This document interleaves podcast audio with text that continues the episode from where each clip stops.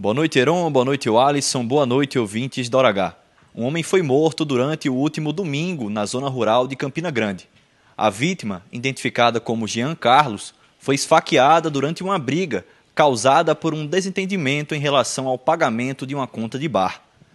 Os homens estavam bebendo em um local próximo ao sítio Salgadinho e, após muita discussão, os colegas que estavam junto de Jean pagaram a conta do estabelecimento e se despediram de Reginaldo Caetano, autor do crime. O homem zombava da vítima pelo não pagamento da conta, que teria custado cerca de 42 reais.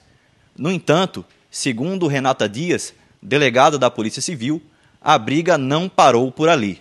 E o Jean, juntamente com os amigos, foi para casa e o autor se dirigiu à casa de uma irmã que fica próxima à casa de Jean.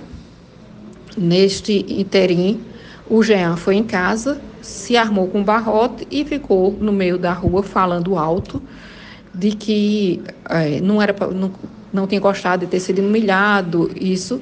Então, o que fez o autor com que o autor viesse ao encontro dele e perguntar o que era que ele estava falando, e o Jean simplesmente foi surpreendido com um, um golpe de faca na altura do peito. Jean Carlos não resistiu ao ferimento e morreu ainda no local. O crime aconteceu no bairro de Rosa Cruz, em Campina Grande.